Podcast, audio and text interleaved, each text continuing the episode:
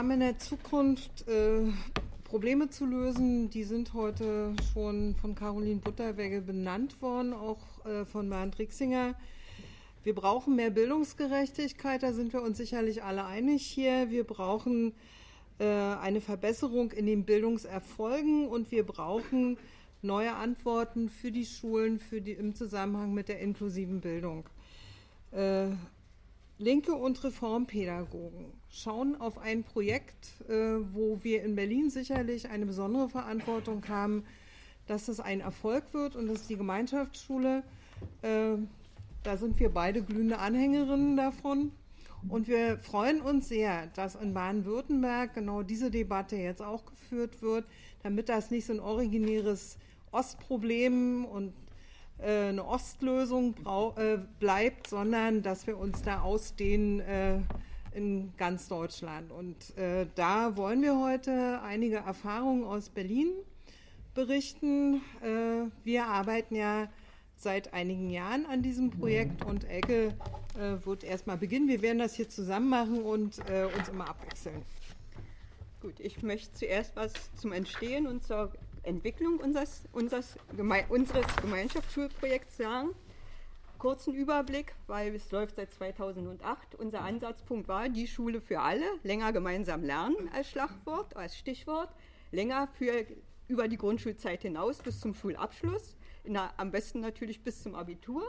Und gemeinsam betrifft natürlich vor allen Dingen die Sekundarstufe 1 die Überwindung des gegliederten Schulsystems. Ansatzpunkte für uns waren es ist eh ein linkes Reformprojekt. Wir strebten immer an, die, das gegliederte Schulsystem zu überwinden. Äh, der erste PISA-Schock 2001 löste ja auch eine Debatte über das gegliederte Schulwesen auf. Wir waren dort gerade in Regierungsverantwortung in Berlin und haben gesagt, wenn, wenn, wann nicht jetzt, gehen wir mit, versuchen wir den Start in dieses Projekt. Äh, wohl wissend, dass wir es nicht flächendeckend erreichen können, die, Caroline hat es gesagt, die gesellschaftlichen Mehrheiten waren da eher kritisch, einen solchen Systemwechsel zu vollziehen. Trotzdem stand die Frage, wie kommen wir aus dem jetzigen Schulsystem in ein anderes? Und daraus entwickelte sich die Idee der Pilotphase Gemeinschaftsschule mit dem Ansatz, Schulen, die diese Entwicklung gehen wollen, diese Entwicklung ihnen auch möglich zu machen. Also ermöglichen statt verhindern und auf freiwilliger Grundlage zu starten. Wir haben es dann konzeptionell weiterentwickelt. Es war eins der drei Projekte für den Wahlkampf 2006 und damit, als wir wieder in die Regierungskoalition eingetreten sind, auch ein Verhandlungspunkt in den Sondierungen. Die Gemeinschaftsschule muss kommen, der Einstieg muss kommen. Es wurde dann auch so vereinbart und es ging dann nach, auch nochmal in einer konzeptionellen Phase 2008-2009 mit dem Schuljahr los. Es starteten elf Gemeinschaftsschulprojekte. Ich sage Projekte, weil es waren mehr Schulen, es waren aufwachsende Grundschulen, es waren Kooperationen von Grund- und weiterführenden Schulen und es war eine Schulneugründung dabei. 2010-11, zum Ende dieser Legislaturperiode, hatten wir 17 Gemeinschaftsschulen und vier waren in Vorbereitung. Es startete dann ja Rot-Schwarz. Wir haben in diesem Schuljahr 22 Gemeinschaftsschulen, genau genommen ist eine dazugekommen äh, unter Rot-Schwarz. Ziele dieses Vorhabens kann ich nur noch mal kurz zusammenfassen. Wir wollten, dass der Bildungserfolg von der sozialen Herkunft entkoppelt wird, also dort Fortschritte erreichen. Wir wollten mehr und höhere Schulabschlüsse und weniger Schulabgänger ohne Abschluss. Ich sage das, weil wir nachher ein paar Beispiele dazu nennen werden, was wir erreicht haben. Die Pilotphase wird wissenschaftlich begleitet, noch bis 2016. Die wissenschaftliche Begleitung es wurde international aus, europaweit ausgeschrieben. Es ist ein Dreierkonsortium, die Universität Hamburg mit Professor Johannes Bastian, das Hamburger Institut für Bildungsmonitoring und Schulentwicklung, die die empirischen Untersuchungen vorgenommen haben, und Rambold Management Consult, die die Koordinierung des Ganzen vornimmt. Äh, sie haben vor allen Dingen die, oder vor allen Dingen die Sekundarstufe 1 untersucht. Sie haben die, Schul die Lernentwicklung der Schülerinnen und Schüler äh, untersucht und Sie haben die Lernstände verglichen. Und Sie haben die Berliner Gemeinschaftsschulen mit Hamburger Schulen verglichen, all dieweil die Hamburger durch die KESS-Studie die entsprechenden Daten zur Verfügung hatten und haben faktisch immer Schulen verglichen, die eine ähnliche Zusammensetzung hatten. Äh, wir zeigen dann nachher einige Ergebnisse. So, in dieser Legislaturperiode können wir feststellen, dass sich die Bedingungen im Vergleich zur rot-roten Regierungskoalition deutlich verschlechtert haben. Die Gemeinschaftsschule wird zwar fortgeführt, aber sie findet nicht mehr die Unterstützung, die sie unter Rot-Rot hatte. Das heißt, wir hatten in der, äh, unserer Regierungszeit einen Unterstützungsfonds für die Schulen. Der betrug für vier Jahre 22 Millionen, das ist nicht riesig viel. Äh, darin waren enthalten Mittel, äh, Personalmittel für die Schulentwicklung, die man ja braucht, Mittel für die Fort- und Weiterbildung sowie für Baumaßnahmen. Diese Mittel stehen jetzt nicht mehr zur Verfügung. Neu hinzukommende Schulen bekommen noch eine gewisse Anschubunterstützung für Schulentwicklung und für Fortbildung. Die Baumaßnahmen rangen sich ein in die allgemeinen Baumaßnahmen. Steuerungsstrukturen, die wir hatten, wie also eine Projektgruppe, eine Steuerungsgruppe, einen Beirat, existieren nicht mehr. Es gibt zwar noch eine Projektleitung Gemeinschaftsschule in der Senatsbildungsverwaltung, aber das ist alles. Äh, ein weiteres Problem ist, dass die, Sekundar äh, die parallel zur Gemeinschaftsschule noch eine weitere Schulreform in Berlin stattfand, Schulstrukturreform, in dem die Hauptschulen, Realschulen, Gesamtschulen abgelöst wurden durch sogenannte Sekundarschulen, integrierte Sekundarschulen neben den Gymnasien. Die Gemeinschaftsschulen werden durch die Schulverwaltung als eine Form der integrierten Sekundarschulen geführt. Das heißt, selbst die, die eine Grundschule haben, finden sich dort nicht voll wiedergespiegelt. Äh, das ist für die Wahrnehmung und für die Orientierung, worauf es eigentlich ankommt, nicht gerade günstig. Das wird nochmal verstärkt dadurch, dass die Vorgaben, die die KMK für die, Binnen, für die Differenzierung macht, immer wieder Anwendung finden oder den Gemeinschaftsschulen immer wieder auferlegt werden obwohl schulgesetzlich erstmal geregelt ist, dass eine äußere Fachleistungsdifferenzierung nicht stattfindet in den Schulen. Sie werden aber immer wieder angehalten, die Leistung auf den jeweiligen Niveaus auszuweisen, die die KMK vorgibt, was gewisserweise kontraproduktiv ist. Äh, nichtsdestotrotz haben wir eigentlich eine Reihe von guten Ergebnissen. Die werden wir jetzt erstmal vorstellen und werden dann im weiteren Teil danach fragen, worauf kommt es eigentlich an, diese Ergebnisse, wie kann es gelingen, diese Ergebnisse zu verstetigen. Ja, und äh, bin ich zu verstehen da hinten? Ich habe gemerkt, dass es sehr leise ist. Äh, jetzt besser, ja. Äh, also wir sehen ja hier schon unsere Überschrift. Also wir haben wirklich inzwischen nach vier Zwischenberichten durch die wissenschaftliche Begleitung äh, Ergebnisse, die Mut machen, dass wir hier auf dem richtigen Weg sind. Es zeigt sich deutlich, dass der Bildungserfolg von der sozialen Herkunft entkoppelt wird. Wir werden nachher noch ein paar Beispiele dafür zeigen. Äh, wir haben einen relativ hohen Lernerfolg im Vergleich mit den Hamburgern, äh, die ja die gleiche Zusammenstellung von äh, Kindern und Jugendlichen dort haben. Es ist also wirklich ein objektiver Vergleich und, so, und zwar sowohl im Fortschritt als auch im Ergebnis. Äh, ganz besonders äh, in den sprachlichen Fächern Deutsch und Englisch, äh, wo wir noch ein bisschen Schwierigkeiten haben, aber das ist in Berlin generell so, das ist Mathe und Naturwissenschaften, aber auch dazu vielleicht später noch mal was. Und wir haben ein ganz besonders tolles Ergebnis, also das finde ich so überzeugend, nämlich genau dieses hier. Wir haben genau in den Lerngruppen, äh, einen überdurchschnittlichen Lernerfolg, wo wir Integrationsklassen haben. Das heißt also, wo Kinder äh, und Jugendliche sind, die nicht deutscher Her Herkunftssprache sind, beziehungsweise die in irgendeiner Form eine Behinderung haben. Und in diesen Klassen sind auch durchaus hochbegabte Kinder dabei, das ist also eine heterogene Schülerschaft und alle, auch die Hochbegabten, haben besonders überdurchschnittliche Lernerfolge. Es wird ja immer gesagt, die fallen hinten runter, die Hochbegabten, wenn wir uns äh, um eine inklusive Beschulung kümmern, völliger Blödsinn. Also schon hier wird das deutlich. Das ist also ein außergewöhnliches Ergebnis. Das sieht man auch an dem Ergebnis, dass 35 Prozent äh, die Empfehlung für die gymnasiale Oberstufe haben und auch dorthin versetzt wurden. Und es hat sich, deshalb äh, hier unten erwähnt, der Senat aus seiner Verantwortung in Berlin ziemlich zurückgezogen. Und die Gemeinschaftsschulen haben jetzt zum Mittel der Selbstorganisation gegriffen und ein eigenes Netzwerk gegründet, äh, mit dem wir auch sehr gut zusammenarbeiten als Fraktion äh, der Linken. Äh, wir sehen hier mal einen Vergleich, also damit das mal deutlich wird, wie die Ergebnisse sind. Wir haben hier die integrierten Sekundarschulen in Berlin insgesamt. Äh, wenn man jetzt mal den Bildungserfolg äh, betrachtet, so ist der von oben nach unten zunehmend. Ganz oben diese äh, hellblauen Bereiche, das sind die, die in den Schulen ohne Abschluss die 10. Klasse verlassen haben.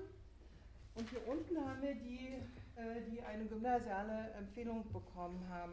Dazwischen haben wir die Berufsbildungsreife und den mittleren Schulabschluss äh, in der 10. Klasse.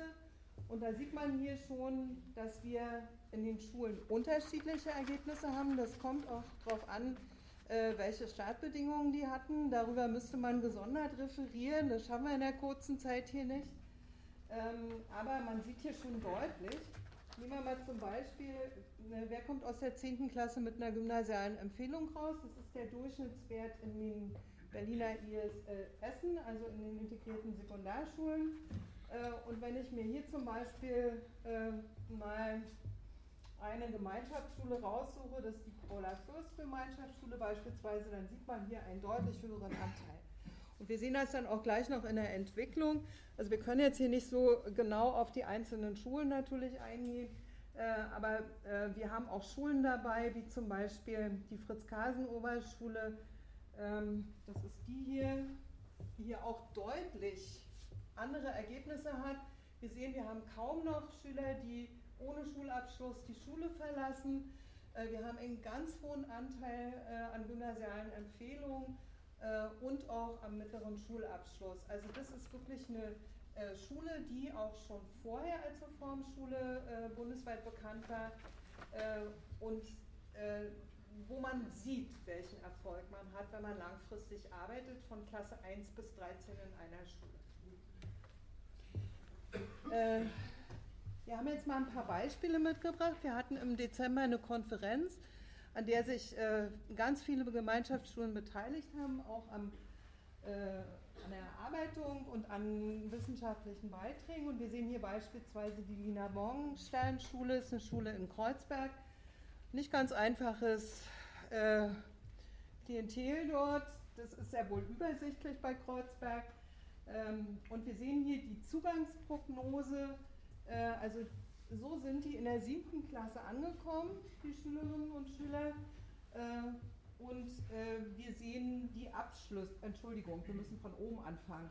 Also ganz oben sehen wir hier die Zugangsprognose 2019. Von links nach rechts höherer Schulabschluss von der Prognose her. Wir sehen diesen kleinen grünen Anteil, das ist die gymnasiale Empfehlung. Wir sehen diesen großen hellblauen Anteil, das war die Prognose, das werden die wohl gar nicht schaffen mit dem Schulabschluss. Und so sind die in der 10. Klasse rausgekommen aus dieser Schule. Ähm, wir sehen, dass deutlich weniger ohne Abschluss raus sind und ein so großer Teil äh, mindestens den mittleren Schulabschluss und so großer Teil mit einer gymnasialen Empfehlung rausgekommen ist. Äh, und wir haben vorhin von Caroline Butterwengel gehört, wie wichtig es ist, dass man überhaupt versteht, was im Unterricht passiert, dass man lesen kann, dass man das auch inhaltlich erfasst. Und wir haben auch hier einen sehr interessanten Vergleich. Das ist die Fritz-Kasen-Gemeinschaftsschule, die ich vorhin schon da äh, beim Wickel hatte. Äh, und da sehen wir hier, hier unten ist die Hamburger Vergleichsgruppe mit der KESS-Erfassung. Und hier haben wir die Fritz-Kasen-Schule. Ähm, wir haben auch hier den Eingangsstatus in der siebten Klasse untersucht. Und da sehen wir im Vergleich ähm, die Berliner Schule, also die Berliner Gemeinschaftsschule und äh, die Hamburger Vergleichstruppe. Und da sehen wir deutliche, äh, eine, eine deutliche Übereinstimmung im unteren Bereich, aber eine leicht bessere Prognose beim mittleren Schulabschluss beispielsweise. Wenn wir das jetzt vergleichen ähm, in der Entwicklung. So sind die dann 2013 äh, in der 10. Klasse rausgekommen. Eine deutliche Verbesserung und diese Entwicklung ist in Hamburg nicht zu beobachten. Das bloß mal als ein Beispiel. Jetzt noch die Abiturienten. Ach ja, äh, jetzt haben wir hier noch die äh, Zahlen Übergang, äh, Anmeldung mit gymnasialer Empfehlung. Ähm, wir haben hier zum Beispiel, das ist die Heinrich von Stephan äh, Gemeinschaftsschule. Ähm, 2019 in dem Jahrgang gab es äh, neun Anmeldungen in Klasse 7 mit einer gymnasialen Empfehlung. Rausgekommen äh, und angekommen in Klasse 11 sind 32 von äh, der Schülerschaft. Also dieses Plus 1 heißt, da ist noch ein anderer Schüler dann in diese Schule dazugekommen. Ähm, Im Jahr 2010, 11 hatten wir, da sehen wir auch schon ein bisschen eine Entwicklung. Wenn die Eltern merken, was da rauskommt aus der Schule, dann melden sie auch mehr leistungsstärkere Schüler dort an. Ähm, schon eine leicht steigende Tendenz, na gut. Aber auch hier wieder die Entwicklung, das ist äh, also fast eine Verdreifachung, was dann praktisch rauskommt. Und wir sehen, dass wir hier eine steigende Anmeldezahl haben, was natürlich dann auch Hoffnung für den Abschluss in Klasse äh, 10 angeht. Und jetzt du weiter. Zu Heinrich von Stefan nur noch eine Anmerkung. Das ist eine ehemalige Hauptschule. Die war dann eine im Schulversuch Hauptrealschule, hat sich dann an der Pilotphase Gemeinschaftsschule beteiligt und baut jetzt die gymnasiale Oberstufe auf. Also nur mal von der Entwicklung her. Das ist auch eine der reformfreudigsten äh, noch weitere Ergebnisse. Ein Vorbehalt für das gemeinsame Lernen ist ja häufig, dass die leistungsstarken Schüler nicht genügend gefördert werden. Hier ist mal gegenübergestellt die äh, Schülerinnen und Schüler, die eine Empfehlung äh, für die gymnasiale Oberstufe erhalten haben in Berlin und in Hamburg. Und man sieht deutlich die besseren Ergebnisse in Berlin im Vergleich zu Hamburg. Also Berlin der grüne Balken und Hamburg der graue. Und was auch noch bemerkenswert ist, in den kritischen Bereichen. Mathematik auf, Naturwissenschaften sogar besser als Hamburg. Also was eigentlich ein Beleg dafür ist, äh, dass die Gemeinschaftsschule alle Schülerinnen und Schüler fördert. Äh, die wissenschaftliche Begleitung hat bisher vier Zwischenberichte vorgelegt. Äh, wir hatten es gesagt, anfangs ein bemerkenswertes Ergebnis, was im letzten Zwischenbericht hervorgehoben wurde, ist, dass gerade die problematisch zusammengesetzten Schülerschaften überdurchschnittliche Ergebnisse erreicht haben. Äh, die beiden oberen Balken betreffen äh, Schülerinnen deutscher Herkunftssprache oder Familiensprache und die, die nicht deutscher oder anderer Familiensprachen sind. Und man sieht auch hier die de deutlich größere Entwicklung im Leseverständnis. Orthographie ist etwas schwächer, Englisch auch, aber Mathematik und Naturwissenschaften, die problematischen Bereiche auch dort besser als im Allgemeinen. Äh, unten geht es nach dem Bildungs Stand der Eltern, also bildungsferne oder bildungsnahe Elternhäuser, ähnliche Tendenz hier. Also auch über, überzeugende. Und als letztes noch äh, die äh, Klassen, die äh, Kinder mit Förder, sonderpädagogischem Förderbedarf integrieren, die I-Klassen, auch die schneiden besser ab als die Regelklasse. Und zwar die I-Klassen sind alle gemeint, also nicht nur die Förderkinder, sondern die, das Gesamtniveau der Klasse und wiederum auch in den problematischen Bereichen gleich auf oder sogar besser als die anderen, was uns natürlich zu der Frage veranlasst hat, was sind eigentlich die Bedingungen, unter denen diese Ergebnisse erreicht sind. Was kann man da verallgemeinern? Das ist sicherlich noch im Frühstadium im Moment, aber das ist auch für uns die entscheidende Frage für die Weiterentwicklung dieser Schulen. Worauf muss man Wert legen? So, nun ist natürlich die Frage zu stellen, wie geht es denn weiter in den nächsten Jahren? Ähm, wir sind ja immer noch in einer sogenannten Pilotphase. Äh, die läuft nach dem gültigen Genehmigungsschreiben im Jahr 2016, also im nächsten Jahr aus. Äh, und die kann natürlich stillschweigend verlängert werden, sozusagen, aber dann hätten wir immer noch die Gemeinschaftsschule als Ausnahme und eben nicht als Regelschule. Und genau das ist natürlich unser Ziel. Also wir wollen diese äh, erfolgreiche Entwicklung verstetigen und wir wollen auch äh, zukünftig mehr Gemeinschaftsschulen haben. Insofern brauchen wir endlich eine Entscheidung in Berlin. Bleiben wir bei der Pilotphase oder sagen wir so, das ist jetzt eine neue Regelschulart. Ähm, und wir, äh, wenn wir uns hier die äh, Entwicklung anschauen, äh, also die Zahlen sind ja vorhin schon mal genannt worden. Äh, wir wollen natürlich, dass die Gemeinschaftsschulen von Klasse 1 bis 13 unterrichten, ähm, dass alle die Möglichkeit haben, jeden Abschluss, der möglich ist, dort auch zu machen, so wie es ihren Fähigkeiten und ihrem Willen entspricht Ähm, wir haben gegenwärtig 14 äh, von den 22. Äh, sechs haben nur, also nur eine Grund- und Sekundarstufe. Da wärt ihr ja schon mal ein bisschen weiter in Baden-Württemberg, wenn es denn so wäre. Ähm, und wir haben auch zwei, die nur aus der Sekundarstufe bestehen und jetzt noch äh, Partner suchen. Ähm, es gibt wesentliche Vorteile, wenn man eine eigene Grund- bzw. gymnasiale Oberstufe hat. Also wenn man zum Beispiel mal von der Grundschulempfehlung angeht, äh, ausgeht, bei uns geht ja die Grundschule bis Klasse 6. Äh, der ganze Stress entfällt, sowohl für das pädagogische Personal als auch für die Kinder, die äh, sich nicht irgendwo neu bewerben müssen, die können an der Schule bleiben. Die kennen alle, die an der Schule sind, die kennen sich untereinander. Ähm, die brauchen sich nicht um ihre Noten zu sorgen, weil sie haben ihren Schulplatz da sicher. Äh, und neben dem Zeit- und Qualitätsgewinn äh, steigert es natürlich auch die Attraktivität der Schule für die Eltern, dass sie ihre Kinder dort äh, anmelden. Und wir müssen äh, zukünftig darüber nachdenken, wie man auch die Oberstufe verändern kann. Weil das, was wir jetzt in der gymnasialen Oberstufe haben, äh, stammt auch aus dem vorigen Jahrhundert und da müssen wir mal ran. Äh, ich denke mal, das ist eine Zielstellung, darüber könnte ich jetzt auch noch eine halbe Stunde reden, machen wir mal lieber nicht. Hm. Ja, vielleicht doch noch ein Satz zu der neuen Oberstufe, äh, weil die Gemeinschaftsschulen, also gerade die, die neu gegründet sind, arbeiten durchgängig jahrgangsübergreifend.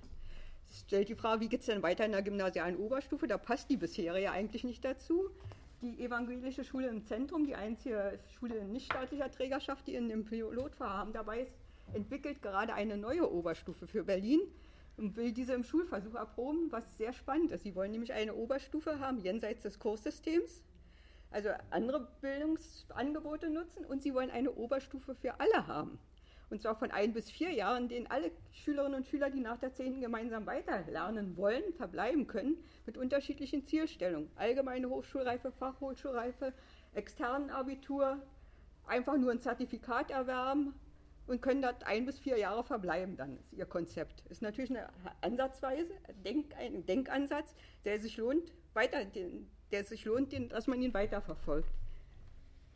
So, aber nochmal zurück zu den weiteren Bedingungen. Äh, Grundfrage zeigte sich auch in den Veranstaltungen, die wir hatten, ist die, der Umgang mit der Heterogenität. Wie kann er gelingen? Caroline hat es ja auch angesprochen. Also wie gelingt es, individuelle Lernformen und Konzepte zu verwirklichen und zugleich den Gemeinschaftsgedanken zu betonen? Wie gelingen die Konzepte der Binnendifferenzierung? Welche Rolle spielt Teamarbeit? Fast alle Gemeinschaftsschulen arbeiten mit Jahrgangsteams, was ja auch ein anderer Ansatz ist und was andere Beziehungskultur entwickelt und auch die Schülerinnen und Schüler arbeiten in Teams. Team, Teamfähigkeit ist ja eine der Herausforderungen und das lernt man eigentlich im klassischen Unterricht nicht. Da kämpft jeder für sich allein mehr oder weniger. Sie haben zum Teil neue Fächer kreiert. Ein Fach heißt zum Beispiel Verantwortung oder Service Learning, was darauf ansetzt, dass die Schülerinnen und Schüler aus der Schule herausgehen, Verantwortung in ihrem Umfeld übernehmen Seniorenheime unterstützen, Kitas unterstützen. Also sich eine Aufgabe suchen, wo sie gebraucht werden und auch spüren, dass sie gebraucht werden und dass sie ihr Wissen daraufhin auch erwerben und verstärken. Oder ein Fach, das die evangelische Schule im Zentrum und auch die Heinrich von Stephan Schule haben, nennt sich Herausforderung. Dort nehmen sich Schülerinnen und Schüler in einer Gruppe oder auch einzeln für einen gewissen Zeitraum, drei Wochen, vier Wochen, etwas vor, haben bestimmte Ressourcen zur Verfügung und gehen so an ihre Grenzen. Also versuchen, einen bestimmten Ort zu erreichen, ein bestimmtes Vorhaben zu verwirklichen, äh, gehört zu den beliebtesten Fächern in diesen Schulen. Also einfach, weil sie spüren, sie, sie können etwas und sie werden wahrgenommen. Und es geht natürlich darum, die Verantwortung der Schülerinnen und Schüler zu stärken. Äh, das ist ja auch nochmal die evangelische Schule im Zentrum, die eigentlich auch sehr weiter sind, die, die Mitwirkung der Schülerinnen und Schüler an ihrem eigenen Lernprozess äh, voranzubringen. Äh, dazu gehört eine hohe Anerkennungskultur, eine Entwicklung von Beziehungen zwischen Lehrenden und Lernenden. Ja, und es geht so weit, dass die Schülerinnen und Schüler Fortbildung für Lehrkräfte anbieten. Und diese Veranstaltungen sind ausgebucht, äh, lange voraus. Hier nochmal ein Beispiel, das kann man von verschiedenen Schulen, habe ich bei Baden-Württemberg auch gesehen. Der Lern, die Lernwoche gestaltet sich völlig anders als mit dem klassischen Unterrichtsprinzip vom 45 oder auch 60 Minuten Takt. In der Regel beginnt es mit dem Ankunftsbereich, wo man sich erstmal warm machen kann. Das erste Band in der Regel Lernbüros, wo die Schülerinnen und Schüler eigenverantwortlich an den Hauptfächern arbeiten und begleitet von Tutoren, also ihre, äh, ihr Lernen selbst organisieren und auch entscheiden können, mache ich heute Mathe oder mache ich heute Deutsch. Äh, am Ende müssen sie letztendlich alles erfüllen. Dann kommt praktisch der ja, klassische Fächerbereich, dann kommen Möglichkeiten der Mitwirkung. Also es ist kurz und knapp ein anderer Schulalltag, als wir ihn gewöhnt sind. Ja, das nur noch mal kurz zum Überblick, was vollzieht sich eigentlich gerade in den Schulen. Lothar Sack, Bundesvorsitzender der gemeinnützigen Gesellschaft Gesamtschule, hat das in Vortrag mal zusammengestellt. Einfach mal raufgucken, müssen wir jetzt nicht alles durchgehen, denke ich mal.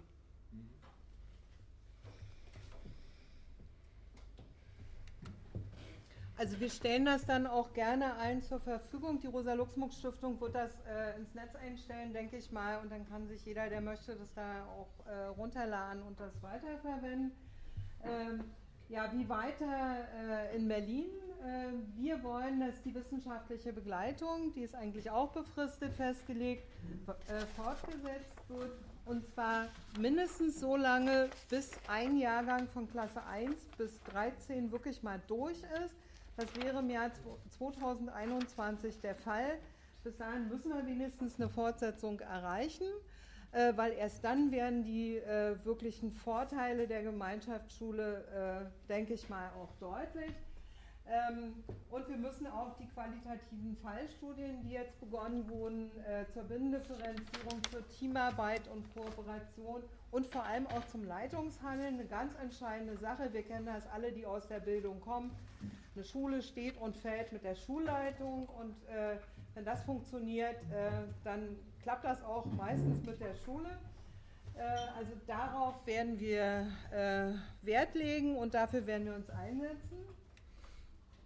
Ähm, die Anforderungen, die die inklusive Schule und äh, die Unterschrift der Bundesrepublik unter die UN-Behindertenrechtskonvention an uns stellt, die natürlich schön auf die Bundesländer abgewälzt wird durch die Bundesregierung. Also da müssen wir nämlich auch ran. Das ist ein Problem, was wir in dem Zusammenhang äh, lösen müssen. Da ist ja Rosi Hein auch in der Bundestagsgruppe ganz stark engagiert, aber äh, wie das ausgegangen ist bisher, wissen wir. Äh, aber wir brauchen natürlich, äh, Bernd Rixinger hat es vorhin auch angesprochen, äh, besondere Bedingungen in den Schulen, ähm, die sich zum Beispiel im baulichen Konzept niederschlagen.